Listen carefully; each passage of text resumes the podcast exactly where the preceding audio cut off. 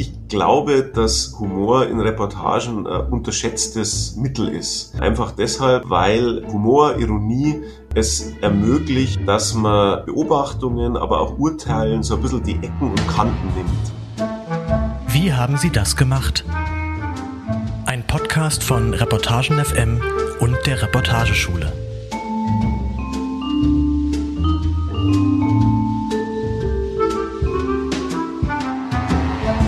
Herzlich willkommen, liebe Hörerinnen und Hörer, zu einer neuen Folge von Wie haben Sie das gemacht? Dem Podcast der Reportageschule Reutlingen in Zusammenarbeit mit Reportagen FM. Wir, die Schülerinnen und Schüler der Reportageschule, sprechen hier regelmäßig mit Autorinnen und Autoren, deren Texte wir besonders interessant finden. Ich heiße David Holzapfel, mein Gast heute ist Roman Deininger. Servus, Roman. Servus, David. Roman, du bist Chefreporter der Süddeutschen Zeitung und wir reden heute vor allem über deinen Text Hab ich euch. Der ist im Jahr 2016 erschienen, aber wie ich finde immer noch hochaktuell. Vor allem, weil du darin das Porträt eines Mannes zeichnest, der auch heute noch hochaktuell ist. Ähm, ein Politikviech, wie du ihn mal genannt hast. Die Rede ist von Markus Söder. Ich würde zu Beginn gerne zwei Absätze vom Anfang deines Textes vorlesen. Also, Anfang Juni 2016, 800 Leute im Bierzelt in Eitensheim bei Ingolstadt. Der örtliche Sportverein wird 70 Jahre alt und Söder ist gratulieren gekommen. Wenn irgendwer in Bayern einen einigermaßen runden Geburtstag hat und sich nicht schnell genug ins Ausland absetzt, dann schaut der Finanzminister Söder vorbei. Auf einen kurzen Glückwunsch und einen längeren Bericht zur Lage der Welt. Die Blaskapelle prustet los, Söder marschiert ins Zelt, Servus hier, Grüß Gott da. Man sagt ja, sein Gang sei so breit wie der von Cristiano Ronaldo. Das stimmt aber nicht. Im Vergleich mit Söder ist dieser Ronaldo ein Pimpf, dem ein bisschen die Körperspannung fehlt. Söder, der seine knapp zwei Meter immer leicht nach vorne beugt, als könne er die Zukunft gar nicht erwarten, packt sich mit beiden Händen das Pult, erhält Reden, wie andere Leute Ringkämpfe führen. Dann kommt ein Herr vom SV Eitensheim und bringt ihm ein Kaltgetränk. Roman, bei deiner Recherche hast du Markus Söder durch viele bayerische Bierzelte begleitet. Vielleicht vorweg die Frage, warum hast du dir das angetan? Ja, man muss als, äh, als Reporter und äh, sowieso als CSU-Reporter schon dahin gehen, wo es weh tut. Und da ist es besonders spannend, da ist es besonders ergiebig. Ähm, als ich damals dieses Porträt geschrieben habe, 2016, da war ja noch offen, was aus diesem Söder wird. Also da war noch nicht gesagt, dass er sich in diesem Machtkampf gegen Seehofer durchsetzt, dass er wirklich Ministerpräsident wird. Und schon gar nicht war absehbar, dass er irgendwie mal in die Nähe der Kanzlerkandidatur der Union oder so kommen könnte. Also ich habe den Söder quasi kennengelernt in einer Phase, wo er ähm, ja vielleicht noch nahbarer war als heute. Vielleicht kommen wir eh nur drauf, dass Söder jemand ist, der ähm, mit Journalisten natürlich einen besonderen äh, Umgang pflegt und eher die Chance sieht als das Risiko. Damals war das sicher noch einfacher äh, als heute und davon habe ich extrem profitiert bei der Recherche. Verstehe, ja genau, da kommen wir dann später noch drauf. Wie konntest du denn die Redaktion damals überzeugen, diesen Text zu recherchieren? Ich meine, das war ja, verbessere mich, ein halbes Jahr Recherche dann doch, äh, viele Termine. Wie hast du den Text verkauft? Wie hast du ihn gepitcht? Also ähm, wir haben in der SZ ja in unserer neuen Wochenendausgabe, die inzwischen äh, schon immer ganz so neu ist, es kommt jetzt eine neue, neue demnächst, aber als wir 2014 mit der neuen Wochenendausgabe der SZ angefangen haben, wurde unter anderem das Buch 2 eingeführt, also die in der gedruckten Zeitung dreiseitige Reportagestrecke am Samstag.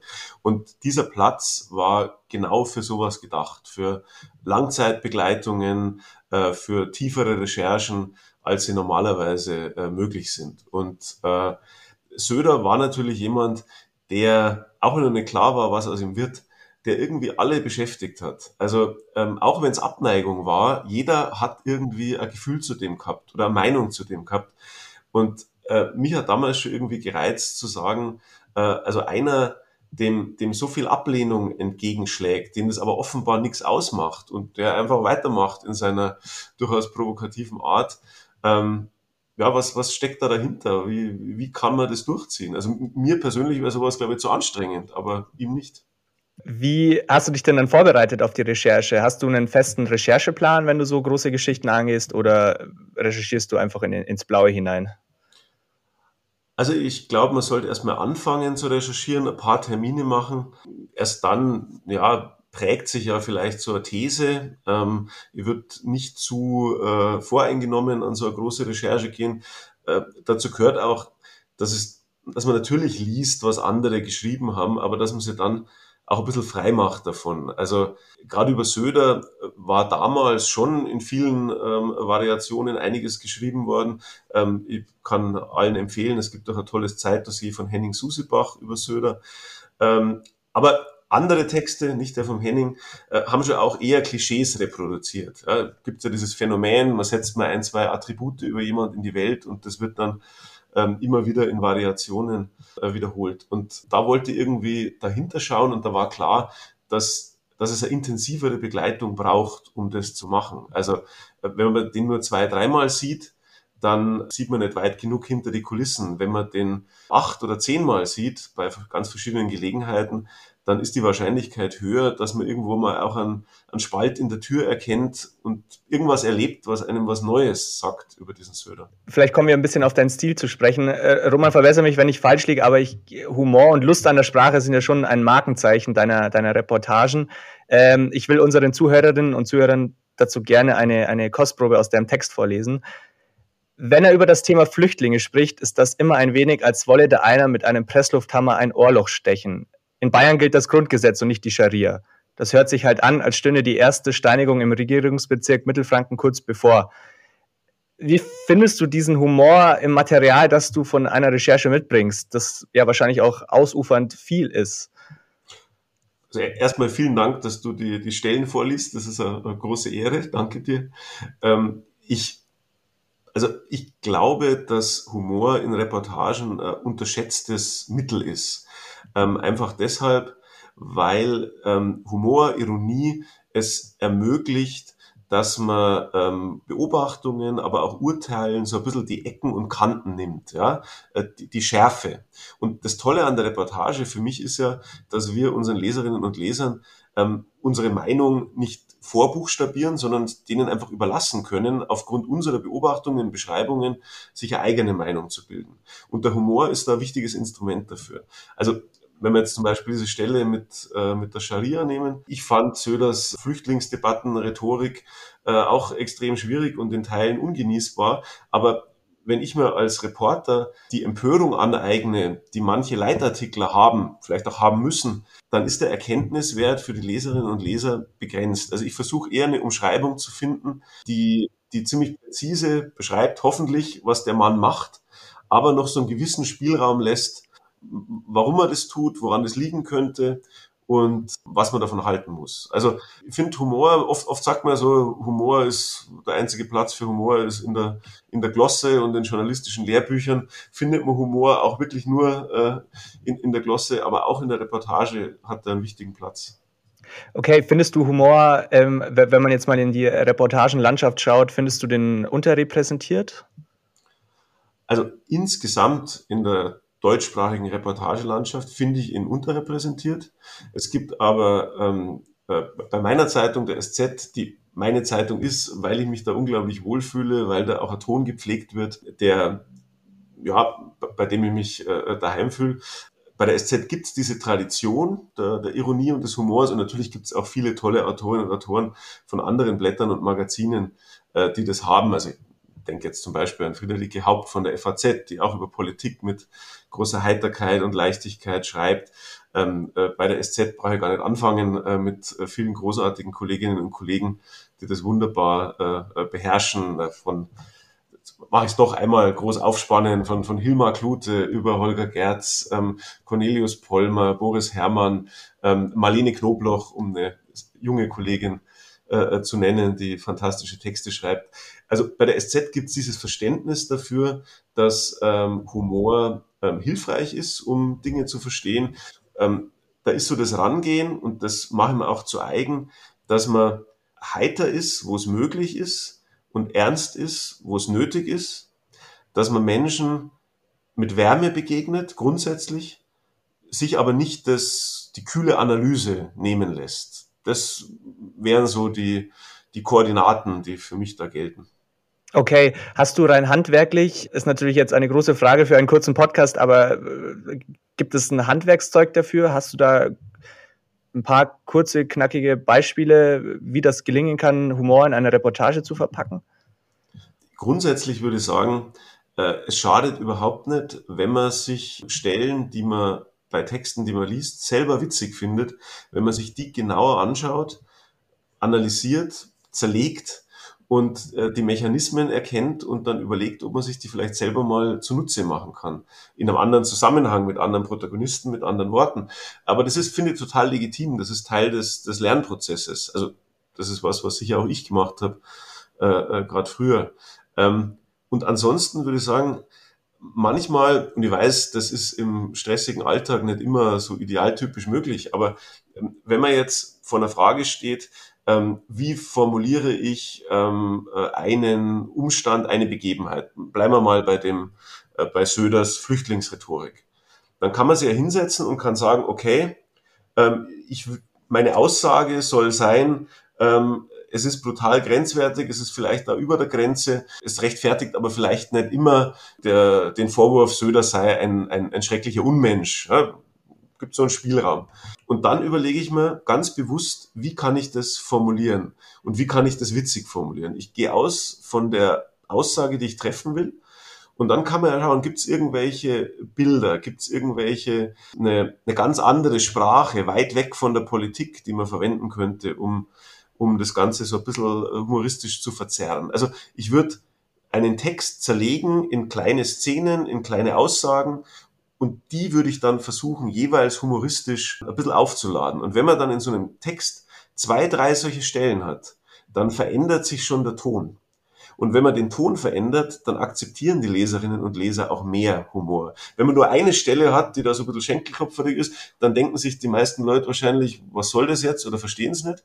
Aber wenn man das Vertrauen der Leserinnen und Leser in so einem Text gewinnt, sie ein bisschen gewöhnt an ähm, ein bisschen ja, ähm, leichtere, ein bisschen Leichtigkeit im Text, dann ähm, wissen sie das auch viel mehr zu schätzen und verstehen es viel mehr.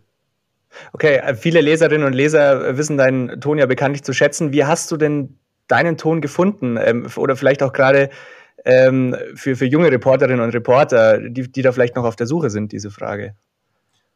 Also ich kann für mich sagen, dass ich total profitiert habe von ähm, Redakteurinnen und Redakteuren, äh, die mich haben machen lassen und die quasi nicht gesagt haben, ah, dieser eine Scherz über sage mal, die, die freien Wähler ähm, äh, versteht doch keiner, macht es bitte raus, sondern die sowas einmal haben stehen lassen oder gesagt haben, naja, vielleicht kann man nur ein Detail hinzufügen, dass es ein bisschen verständlicher wird, aber nicht übererklären, nicht kaputt machen. Und solche Redakteure habe ich Gott sei Dank oft gehabt, angefangen beim äh, Donaukurier in Ingolstadt, wo ich als äh, freier Mitarbeiter angefangen habe. Da habe ich viel über äh, Kultur geschrieben, erinnere mich zum Beispiel an ähm, die, äh, meine Kulturredakteurin äh, Anja Witzke, die äh, mir eben all diese Sachen hat stehen lassen und gelegentlich mal einen Hinweis gegeben hat, wie man es vielleicht noch besser machen kann. Und da kenne ich halt auch andere, die sagen, sie haben Probleme, sich auszuprobieren. Also insofern würde ich sagen, ähm, sich da ausprobieren, wo es geht und ähm, vielleicht auch bei den zuständigen Redakteuren ein bisschen die, die Grenzen dehnen dessen, was den Weg in die, in die Zeitung findet. Nur so können Autorinnen und Autoren irgendwie ihre, ihre eigene Sprache, ihren Sound entwickeln. Verstehe, ja. Kommen wir vielleicht nochmal zu einem Text zurück. An einer Stelle schreibst du, ich zitiere nochmal, Stadtrundfahrt durch sein geliebtes Nürnberg. Vor einem plastikbunten Schnellrestaurant wickelt sich Söder aus seiner Limousine und sagt, das ist mein türkisches Lieblingslokal. Ich gehe sehr gern türkisch essen. Das schmeckt mir einfach. Ein türkisches Ehepaar, sie mit Kopftuch, grüßt ihn freundlich. Guten Tag. Das könnte man nun einfach mal so stehen lassen. Söder mag die Türken und die mögen ihn. Söder aber dreht sich um zum Reporter, der die Szene aus 50 Zentimetern Entfernung erlebt hat und sagt, haben Sie das gesehen? Äh, Roman, wie anstrengend ist es, eine Reportage über Markus Söder zu schreiben und äh, was waren vielleicht andere Schwierigkeiten während der Recherche? Also ich würde zunächst mal sagen, ähm, während andere Politikerinnen und Politiker ja zu großer Vorsicht neigen, jedes Wort wägen, dass sie sagen, irgendwo am Buffet kein Häppchen in die Hand nehmen aus Sorge, dass es irgendwie komisch ausschaut, äh, wenn sie öffentlich essen, ist Markus Söder ja zunächst mal furchtlos. Ja. Das hat ihm politisch manchmal geholfen, manchmal auch nicht. Äh, für uns Journalisten ist es eher ein Vorteil weil man einfach mehr zu beobachten hat, weil er, weil er sich mehr zu sagen traut. Also ähm, ich würde sagen, Söder-Begleitung ist insofern anstrengend, als er so ein Hochenergiemensch ist ja, und äh, da äh, will man sich nicht, natürlich keine Blöße geben und äh, nicht als erster müde werden oder so. Das ist vielleicht die Herausforderung. Aber im Grunde ist man jemand wie Söder, der einfach Stoff liefert und dem man nicht alles aus der Nase ziehen muss, ähm, ist man lieber als die ganz, ganz Vorsichtigen. Ich habe mit, mit Söder tatsächlich mehr witzige Geschichten erlebt, von denen man nicht alle dann in der Zeitung berichten kann, als mit den meisten anderen Politikern. Also vielleicht ja in einem Podcast jetzt. Also ähm, auf dieser äh, diese Begleitung durch Nürnberg, aus der die Szene stammt mit dem äh, türkischen Lokal. Also da war es zum Beispiel vorher so, äh, da saß man im Auto und es war noch relativ früher Vormittag, 10.15 Uhr oder so. Und da meinte Söder dann zu mir, naja, ähm, schon langsam hätte er Hunger, ob wir nicht ans Mittagessen denken wollen. Und dann habe ich natürlich zuerst mal gesagt, naja, äh, eigentlich gerade erst gefrühstückt, also Mittag ist noch eine Weile weg.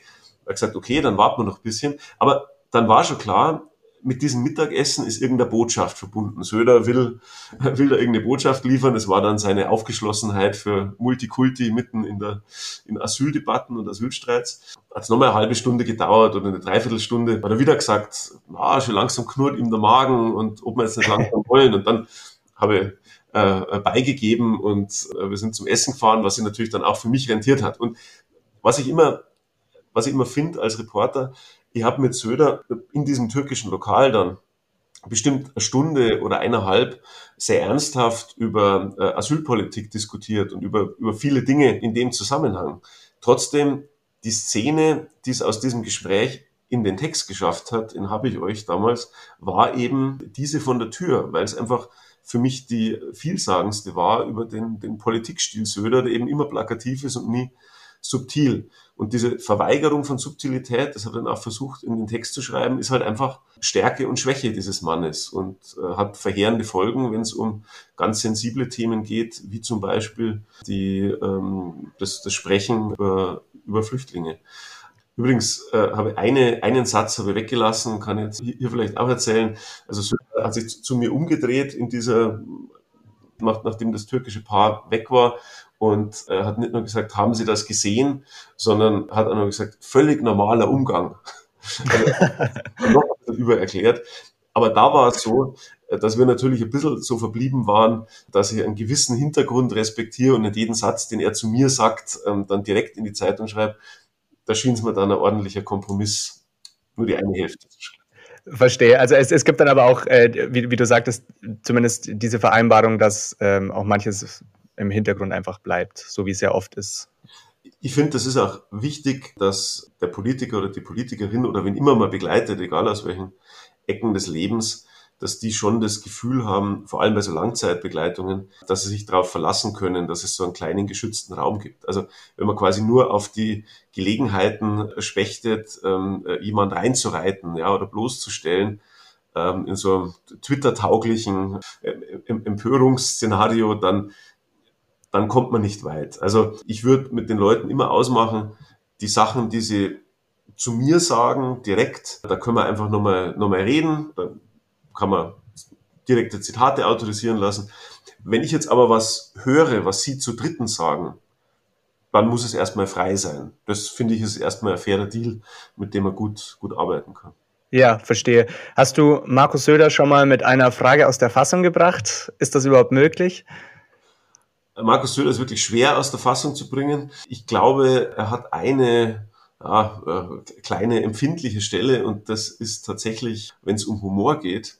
Äh, Markus Söder ist ja, werden viele vielleicht gar nicht äh, so wissen, ist ja wirklich ein sehr humorbegabter Mensch. Also hat mir geschrieben, er hält sich immer für den witzigsten Mann im Raum, egal in welchem Raum er ist, auch wenn da professionelle Kabarettisten mit ihm sind.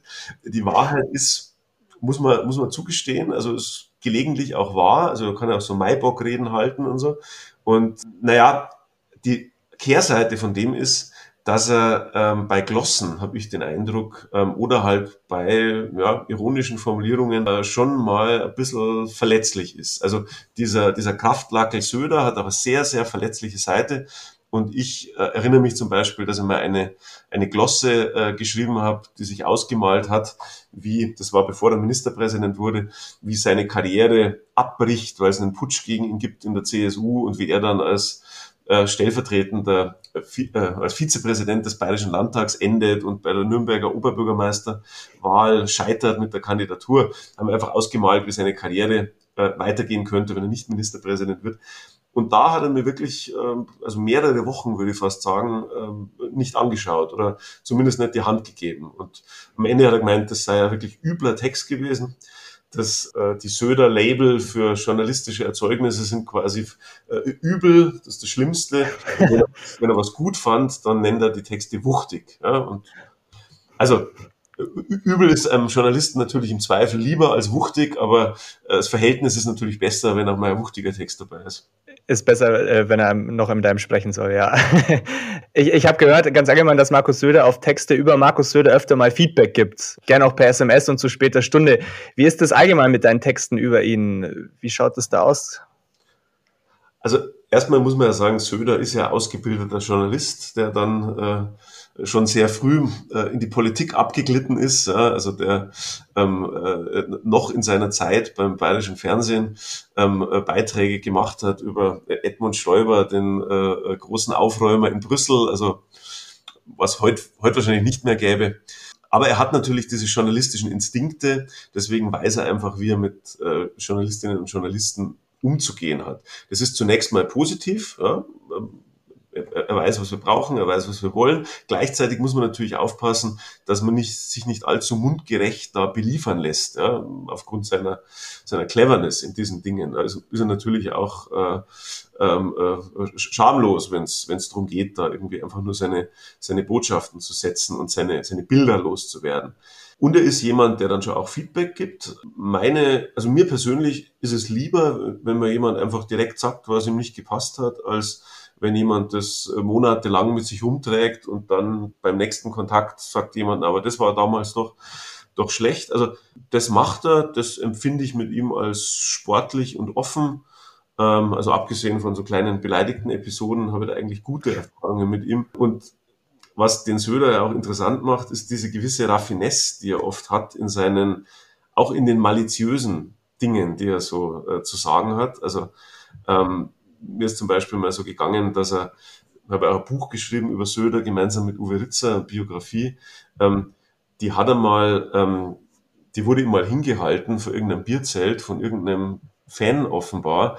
Und das ist natürlich eine Situation, die man als Autor einer hoffentlich kritischen Biografie ungern hat, ja, dass ja.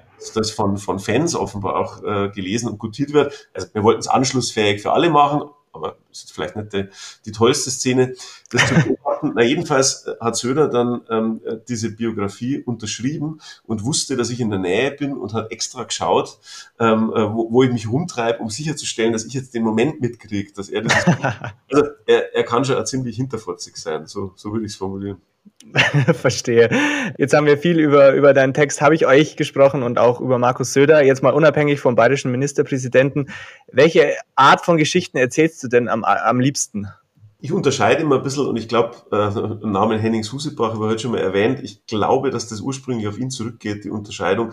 Ich habe für mich einmal so die Unterscheidung gemacht zwischen Seetexten und Flusstexten. Ja? Also die, die Seereportage, bei der halt nichts von selber fließt, äh, bei der man vielleicht erst einmal einen Stein ins Wasser werfen muss, um das Wasser in Bewegung zu bringen eine Milieustudie, Besuch an einem Ort, den man ähm, dann äh, versucht aufzuschließen, zu erkunden für seine Leserinnen und Leser. Diese Art von Text interessiert mich mehr als, als Schreiber als die äh, Flusstexte, wo das Drama eh schon riesig ist. Natürlich schreibt man die auch mal, aber die Geschichte eines einer schrecklichen Erkrankung und eines wundersamen Überlebens oder so, das ist alles extrem wichtig, dass das gemacht wird. Aber wenn ich jetzt ehrlich bin, mich reizt mehr äh, dieses dieses See-Szenario, wo man sich auf einen Menschen oder eine Gruppe von Menschen einfach einlassen muss und dann versuchen, irgendwie den, den Menschen oder so einen Ort plastisch zu machen. Also ich erinnere mich zum Beispiel, dass ich mal für die SZ nach, das ist vielleicht eine, eine, Mischung aus Fluss- und Seetext,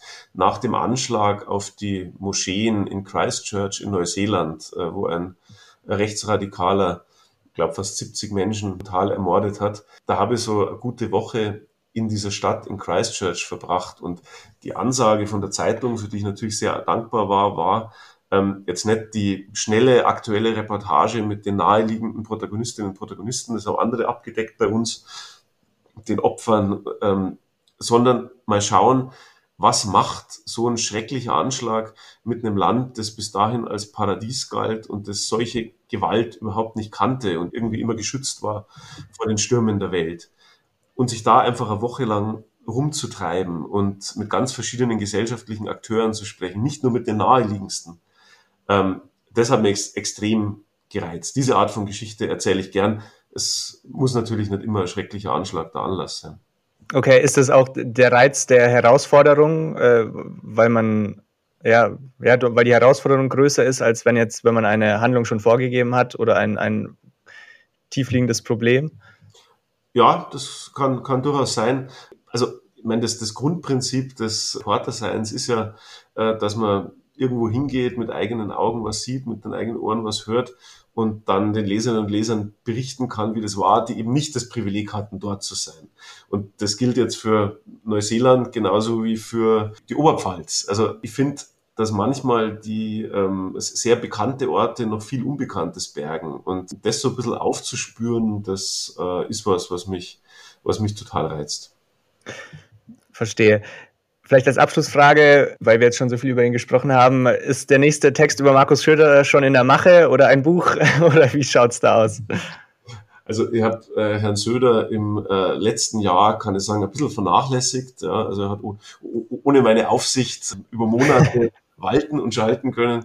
Aber es gibt in, in, in München noch viele andere tolle Landtagsreporterinnen und Reporter, die den Mann sehr genau im Auge haben. Nein, aber äh, ich äh, werde den weiter beobachten und habe äh, gemeinsam mit den Kollegen Andreas Glas und Johann Osel sicher ein spannendes Wahlkampfjahr vor mir. 2023 ist für Söder ja so ein bisschen ein Schicksalsjahr. Es sieht zwar so aus, als wäre einigermaßen gesichert aufgrund der Umfragen, dass die CSU eine Koalition anführen kann, aber seine eigene Führungsstellung in der CSU ist schon wackelig geworden und das ist alles noch nicht ganz ausgemacht. Und das, da sind wir vielleicht wieder am Anfang. 2016 äh, war der Mann halt der, der Aufsteiger mit Sturm und Drang. Dann war er kurzzeitig auf einem Plateau, auf dem er das Gipfelkreuz der Kanzlerschaft gesehen hat. Äh, und jetzt hat, muss er sich gegen den äh, Abstieg stemmen. Und so ein politisches Leben, so eine politische Karriere begleiten zu können, ist einfach auch was Schönes. Deswegen werde ich jetzt nicht einfach aufhören damit. Also Markus Söder darf sich noch auf den einen oder anderen wuchtigen Text von, von dir freuen. oder gar einen üblen, schauen wir mal. Gar einen üblen. Lieber Roman, vielen Dank für das Gespräch. Es hat großen Spaß gemacht. Vielen Dank auch äh, an euch, liebe Zuhörerinnen und Zuhörer, fürs Zuhören. Ähm, den Text und alle weiteren Infos findet ihr in den Show Notes. Äh, Wenn es euch gefallen hat, liked und teilt diesen Podcast und dann wünsche ich euch einen schönen Abend. Vielen Dank. Servus.